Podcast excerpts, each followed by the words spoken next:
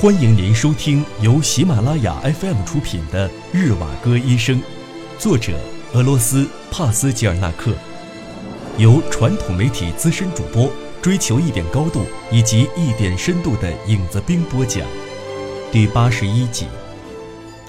拉丽莎·菲奥德洛夫娜，火化后，请您留下来。或许我的这个请求对您而言比较过分，但还是请您帮忙。您住在哪儿？我不知道。请您告诉我去哪儿可以找到您。我想在最近，或许是明后两天，就开始着手整理哥哥的手稿。您的帮助非常重要，他很多事情您都知道的一清二楚，比任何人都知道的多。您方才随意提到的，刚刚从伊尔库茨克到莫斯科，并且在这儿待不了多久。您只是偶尔因为别的原因来这儿，并且也不知道哥哥死前几个月曾经在这儿住过，更不知道发生了什么事。尽管我并不明白您说的有些话，但是我绝对不强迫您去做出解释。请您别离开，因为您住在哪儿我不知道。在我整理他手稿的这几天，我们最好可以都待在一间房子里，或是两间房子里，但是不能相隔太远了。这件事很容易办到，我在房管会里有熟人。您刚才说我说的有些话您没能明白，您有什么不明白的？我刚到莫斯科便将行李寄存了，之后便随意的沿着莫斯科大街走着，大多数的地方我都不认识了，忘记了，便一直走啊走啊走啊，从库兹涅茨基桥走下来后，便走进了库兹涅茨基胡同，忽然看见熟悉的卡米尔戈斯基街上的那所房子。我被枪杀的死去的丈夫安吉波夫，还是上大学时便租了这间房子。我们此刻正坐在这间房子里。我想还是进去看看吧，兴许还可以碰见些老房客呢。但是这儿早就已经发生了翻天覆地的变化，我没见着一个老房客。之后我才慢慢的打听到，也就是第二天和今天才知道发生了这回事。您当时不也在场吗？这就不用我说了。我真是被惊呆了，好似是被雷劈了一样。房门敞开着，屋子里挤满了人，还有口棺材停放在那里。棺材里还躺着死人呢。是谁死了呢？我进了门，走到棺材前。我当时真的以为我疯了，是做梦吧？这一切您可都是看在眼里的，难道我说错了吗？真的没有必要再和您讲这些了。等等，拉丽莎·菲奥德洛夫娜，请原谅我打断您的话。我早已对您说过，无论是我还是我哥哥，谁都没有料想到，在这间屋子里发生了这么多不寻常的事。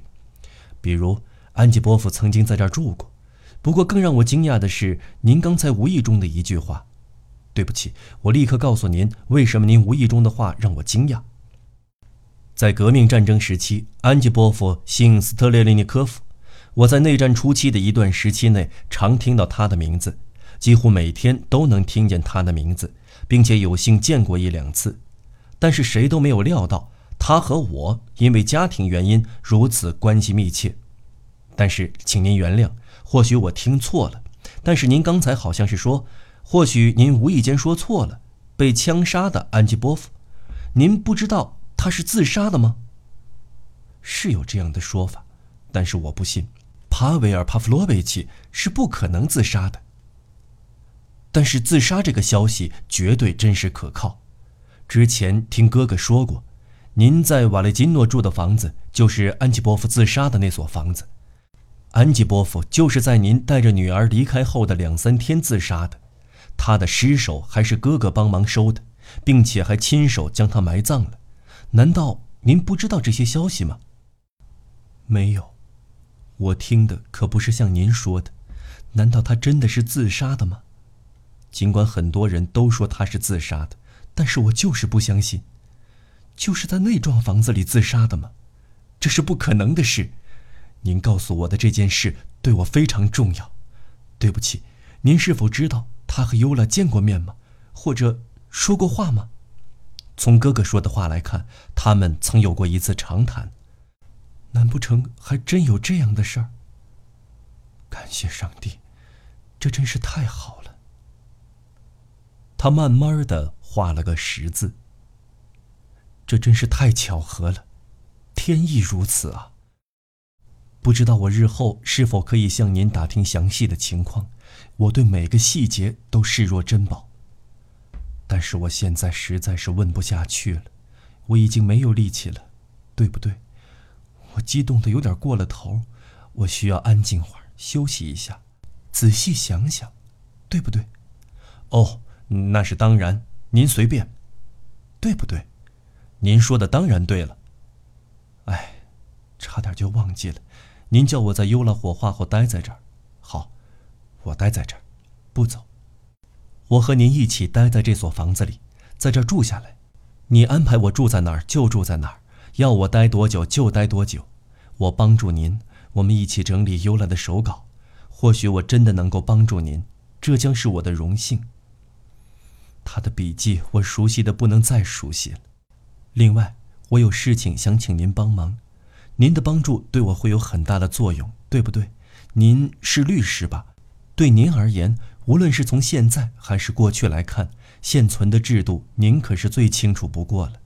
再者，熟悉每个机关的管事范围也是相当重要的。这方面的事情可不是所有的人都了解的，对不对？我想同您商量一下，近来困扰着我的一件极可怕的事情。这件事儿和一个孩子有关。算了，还是从火化场回来后再谈吧。我这一辈子都在找什么人，对不对？请您告诉我，在某种异想情况下，倘若必须寻找一个已经交由别人抚养的孩子的下落，是否有一份记录全苏联保育院的档案呢？全国的流浪儿童是否经过数字统计或者是记录？我恳求您能否之后再告诉我答案。真是太可怕了！生活原本就可怕，对不对？女儿来了后。我不知道该怎么办，但是我可以在这所房子里暂时住下来。卡坚卡拥有卓越的戏剧才能和音乐才能，他能将所有的人都惟妙惟肖地模仿出来，还能自编自演。除了这些，他能全凭自己的听觉将歌剧中的大段歌词都唱出来。这孩子可真是了不起啊，对不对？我想让卡坚卡读戏剧学院或音乐学院的预备初级班。哪里能够录取他就去哪儿，并且让他住校。我之所以来这儿，也就是为了办这件事儿。我得先将这些事情办好了，才能回去接他过来。这些事情一时之间也是说不清的，对不对？我们还是以后再说这些事情吧。我现在得平复下自己的心，冷静会儿，好好想想，将内心的恐惧全都驱逐出去。还有。尤拉的亲人可是在走廊里待得太久了，我感觉好像已经敲过两次门了，那边乱糟糟的，或许是医务工会的人来了。我坐在这儿好好想想，您开门让他们进来吧，时候也差不多了，对不对？等等，等等，得在棺材底下放把小凳子，否则他们就碰不到尤拉了。我刚才踮起脚才很费劲儿的够着了，对玛琳娜和孩子们而言。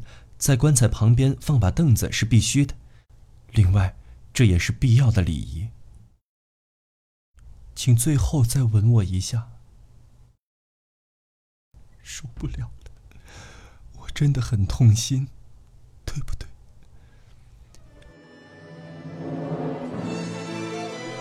您正在收听的是由喜马拉雅 FM 出品的《日瓦戈医生》。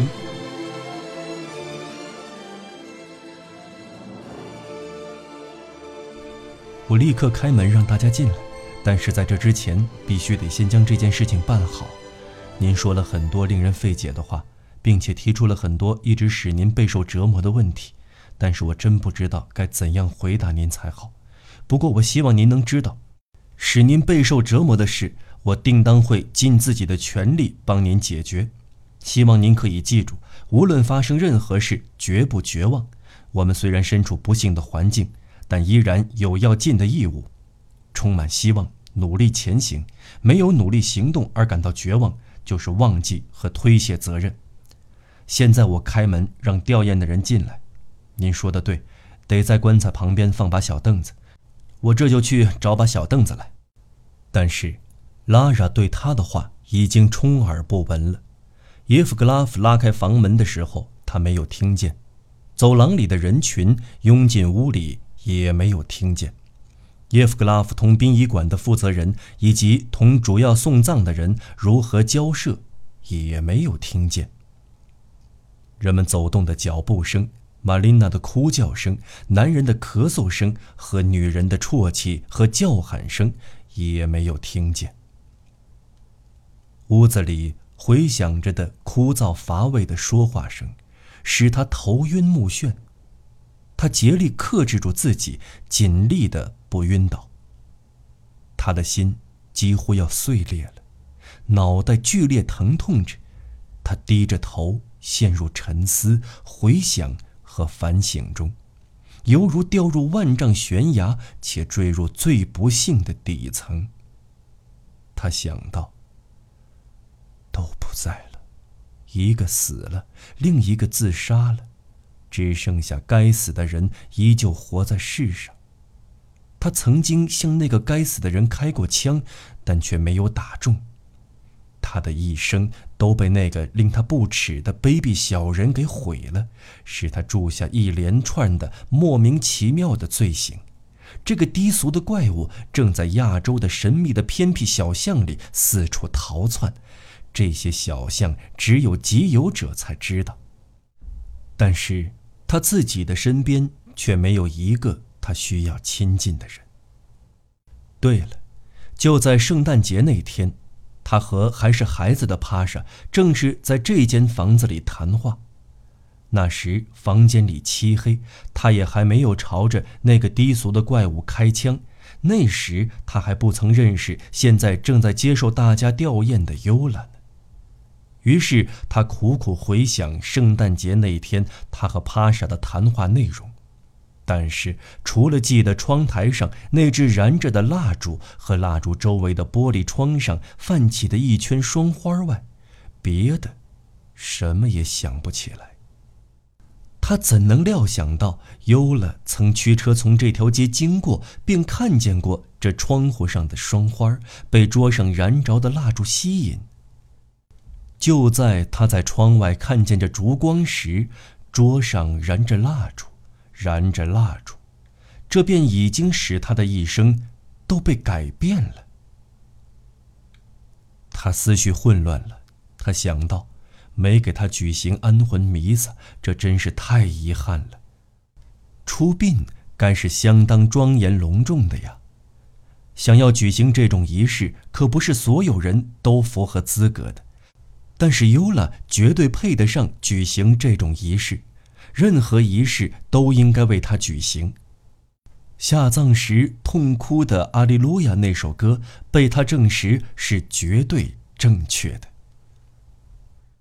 就像每当他回想起曾与尤拉一起度过的短暂时光时，油然而生的自豪感与骄傲感一样，此刻他也产生了这样的感觉。现在。他也被他那种洒脱、轻松、自然的精神所感染。他不紧不慢地站了起来，一种难以理解的变化在他身上发生了。他想借助尤拉的力量摆脱困境，哪怕只是短暂摆脱，也想奋力挣脱出来，从苦难的泥沼中挣脱出来，呼吸新鲜空气，就像是之前因解脱而体会到的幸福一样。这种幸福正是他此刻所梦想的与优拉告别的幸福，有机会和权利畅快的痛哭一场的幸福。他急忙环顾四周的人，怀着一种强烈的感情，但是他的眼睛好似被医生点了刺眼的眼药水，泪眼朦胧，看不清任何东西。此时。吊唁的人开始闪到一旁，并离开了房间，最后就只有他独自留在房门半开半闭的房间里。他立刻画了个十字，并走到棺材前，踏上棺材旁的小凳子，慢慢的朝遗体画了三个大十字，并亲吻了尤拉冰冷的额头和两只手。尽管死者的额头缩小了，手也好似紧握拳头，但是他对这些全都视而不见。他呆住了，半晌不说话，不思考，不哭泣，只是用整个身体，用头、胸、灵魂以及双手，匍匐在棺材中，匍匐在鲜花和遗体上。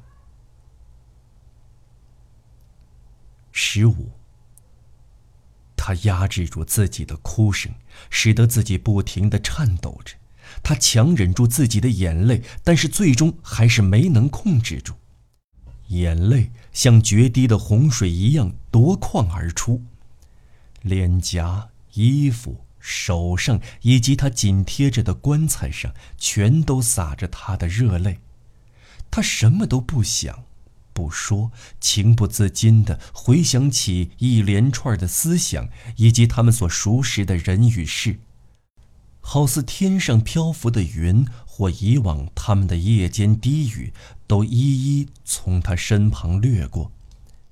正是过往的这一切，带给他们幸福，使得他们解脱。这是一种出于本能的、相互唤起的、炽热的、直接的知识。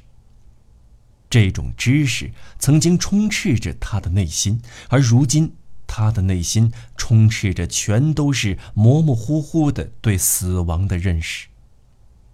他面对死亡可以毫不惊慌，并且有了死的心理准备，好似他已经在世上活过了二十次，但却无数次的失去日瓦格医生，因此已经有了丰富的经验。所以，他才能够恰到好处的在棺材旁做着这些事情。哦，这种爱情真是美妙极了，它无拘无束，并且是前所未有的、独有的爱情。他们思想一致，就好似别人低声吟唱那样和谐。他们的相爱。是偶然的，且不像一般的虚假所描述的那样受情欲所驱使。他们之所以相爱，是因为周围的一切，大地、天空、云彩以及树木，都希望他们可以相爱。周围的一切，陌生的路人。休闲时的旷野，以及他们相会并居住的房子，都因为他们的相爱而欣喜，而非他们本身。哦，他们之所以相爱并结合的主要原因就是这个。即使他们沉醉在最美妙忘我的幸福时刻，所有最崇高、最动人的东西也都未曾背离他们。他们沉醉于共同塑造的世界里，感受着自己融入世界里的感觉，感受着他们是全部美景以及整个宇宙的一部分的感觉。这种共同性与他们的生命融合在一起。他们从未被那种自然界低于人类以及趋炎附势的崇拜的观点所吸引，他们难以理解那些已经沦为政策的虚假的社会性原理，他们觉得这些不过是可怜的家乡土特产而已。十六，他现在开始向他告别了，用些最自然不过的生活用语。这些话完全挣脱了现实的束缚，像是在合唱、悲剧独白、诗词、音乐以及其他空洞的话一样，空洞而毫无意义。只是盲目的将自己的某种情绪表达出来，在这种情况下，可以将他那些空洞的话看作是他的泪水，泪水。淹没了他那些普通的沉痛的话，这些话在泪水中漂浮着。他的这些被泪水打湿的话语，好似是再自然不过的和他温柔的快速低语结合在一起，好像是被暖雨淋得滑亮而且潮湿的树叶伴着清风而发出的沙沙声。我们再次相聚了，优了。上帝让我们再次聚在一起。你想，这真是太可怕了。我受不了了，上帝呀，我要嚎啕大哭。你想想啊，我们就这样再次相聚，这真是我们相聚的风格和方式了。你的离去意味着我的结束。这蕴藏着某种巨大且无法改变的东西，或许只有我们两个才能懂得生命之谜、死亡之谜、天才的榜样作用、质朴之美的含义。但是那些琐碎的事情，比如重新划分世界，不好意思，这些事情与我们毫无关系。永别了，我亲爱的知音人。永别了，我的骄傲。永别了，我水流湍急的小河。你日夜不息的拍剑声，我是那样的爱着；你那冰凉的浪花，我是那么希望可以纵身跃入。你还记得我在雪地里和你道别的情景吗？未曾想到你居然会欺骗我，我怎么能去没有你的地方呢？我知道，我了解你是为了我虚假的幸福而故意违心这样做的，但是从那时开始，什么都完了。上帝呀，我吃尽了各种苦难，承受了各种折磨，只是你却什么都不知道。哦，我究竟干了些什么？有了，我究竟干了些什么？你根本不知道我罪孽深重，但是错不在我。那时，我躺在医院三个月，并且昏迷了一个月。那时起，我便不知道自己是怎么生活着的了。忧了，我的灵魂没有一天安宁过，一直备受悔恨和痛苦的煎熬。还有一件重要的事情，我还没有来得及告诉你。可是我没有勇气将这件事情说出来，一想到自己曾经那样生活过一段时间，我就觉得可怕极了。我甚至怀疑自己的精神出了问题，这你知道的。但是我却不会像大多数人那样去酗酒，我绝不会走上酗酒这条路，因为女人一旦走了这条路，那就全毁了。这简直难以想象。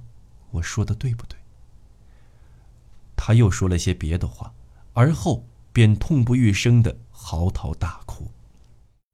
他猛然间诧异的抬起头，环顾了下四周，有些人早就已经进来了，他们露出担忧的神色，并且四处走动着。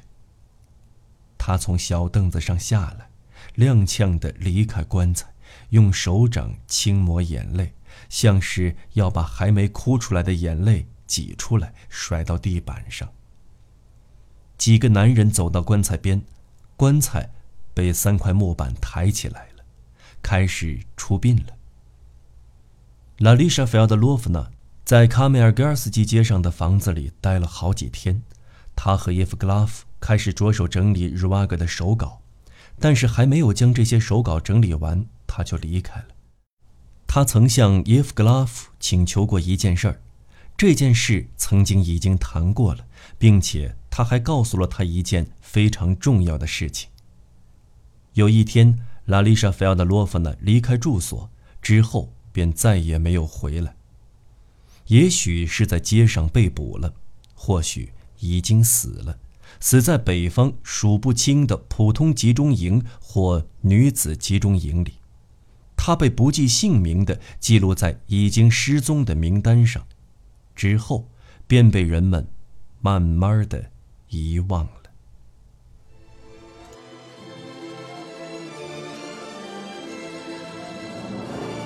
听众朋友，本期节目到此播讲完毕，我们下期节目再见。